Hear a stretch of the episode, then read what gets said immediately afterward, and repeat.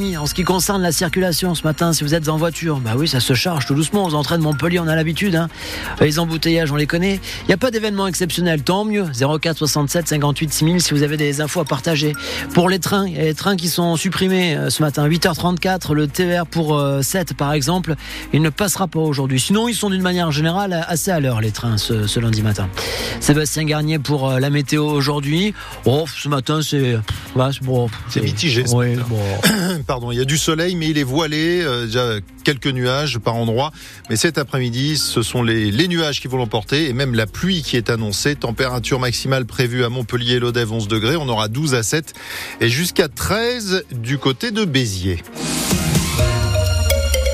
Les infos de ce lundi 22 janvier et l'uniforme à l'école se précise. Il y a trois communes de l'Hérault qui vont bientôt l'expérimenter. Béziers, Pérol et la Grande Motte. À Béziers, l'expérimentation euh, qui va durer deux ans va débuter dès la rentrée de, février. Là, très bientôt, le mois prochain, lundi 26 euh, février. Les familles recevront un chèque de 200 euros par enfant pour acheter euh, la tenue en question. À la Grande Motte, ce sont les 250 élèves de l'école primaire André Malraux qui vont eux aussi tester mais alors pas tout de suite. Ils passeront à, l'uniforme à la rentrée de septembre, Célestin Navarro. Oui, avec des parents qui sont plutôt pour. Déborah et Anan, elles voient surtout le côté pratique. On va gagner du temps.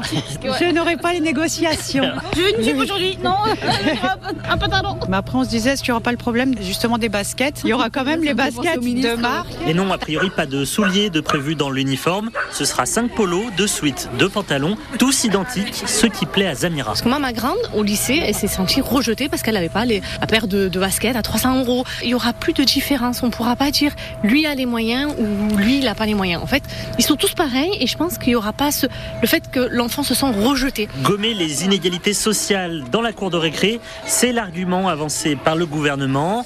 On ne s'attaque pas vraiment au problème d'inégalité, ça c'est l'argument des parents contre l'uniforme. T'es pour ou contre toi? Et puis surtout, ça ne plaît pas à la petite Milia, très attachée au choix de ses vêtements. Là, je porte un, un pull blanc sans manches, un jean noir. C'est quelle marque? C'est Zara. J'aimerais être différente des autres, euh, pas porter la même chose par exemple que quelqu'un d'autre. La même tenue pour tous les élèves de l'école Malraux, eh bien cela a un coût, 80 000 euros, payés à moitié par l'État, à moitié par la commune. Voilà pour euh, la Grande Motte, euh, Béziers, on en a parlé, puis Pérol aussi qui va donc expérimenter euh, l'uniforme. On reçoit dans quelques minutes le maire de Pérol, Jean-Pierre Ricot, et puis on vous invite à, réagir au 04 67 58 6000 pour nous dire si vous êtes pour ou contre la mise en place de cet uniforme dans les écoles. Le début ce matin du procès des attentats de Trèbes et Carcassonne en 2018 dans l'Aude, quatre personnes assassinées par Radouane Lagdim.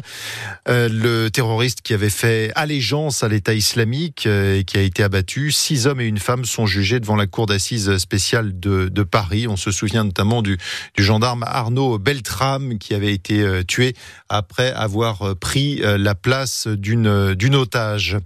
La facture d'électricité augmentera le 1er février. C'est la mauvaise nouvelle hein, ce matin. Entre 8,6 et 9,8 pour la plupart des Français. C'est la sortie progressive du bouclier tarifaire annoncé à l'automne 2021. Je ne sais pas si vous jouez aux courses, mais c'est l'anniversaire du tiercé. Il a tout juste 70 ans aujourd'hui. Oui, le tiercé lancé sur l'hippodrome d'Anguin le 22 janvier 1954, ça date pas d'hier. Le roi des paris hippiques qui a depuis connu euh, l'âge d'or et le déclin. Une longue histoire débutée, Valentine Letesse, à Boulogne-Billancourt, tout près de Paris. C'est dans une petite quincaillerie que le tiercé est né. L'animateur Guy Lux en revendique la paternité.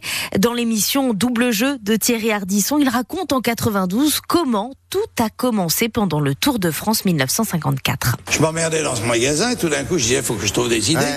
Alors j'ai foutu une grande boîte à lettres. Je dis si vous amenez euh, avant l'arrivée de l'étape les trois dans l'ordre, vous touchez, vous pouvez venir dans le magasin prendre 5000 balles. Si vous voulez dans le désordre, vous voyez que 500 balles. L'idée fait un carton dans le quartier. Guy Lux est même contraint d'arrêter. Mais un certain André Carus, le patron du PMU, passe devant le magasin et transpose l'idée sur les courses hippiques. L'équivalent de 400 000 euros sont pariés par les joueurs du tiercé cette année-là. En 1975, soit 20 ans plus tard, la mise atteint les 9 milliards. Mais le succès ne dure jamais. Les parieurs ont vieilli et dans les années 90, le tiercé ne rassemble plus. Finalement, c'est le changement de loi sur les paris en ligne en 2010 et Internet qui offre depuis au tiercé une nouvelle jeunesse. Et comme disait Coluche, vous vous souvenez, si au tiercé, vous avez joué, vous avez joué le 8, le 12 et le 8, vous êtes trompé, vous avez joué deux fois le 8 vous souvenez pas de ça Non, je me souvenais pas de ça. Bon, aujourd'hui, on peut parier aussi sur euh, sur tous les sports et, et notamment le, le, tennis euh, à l'Open euh, d'Australie.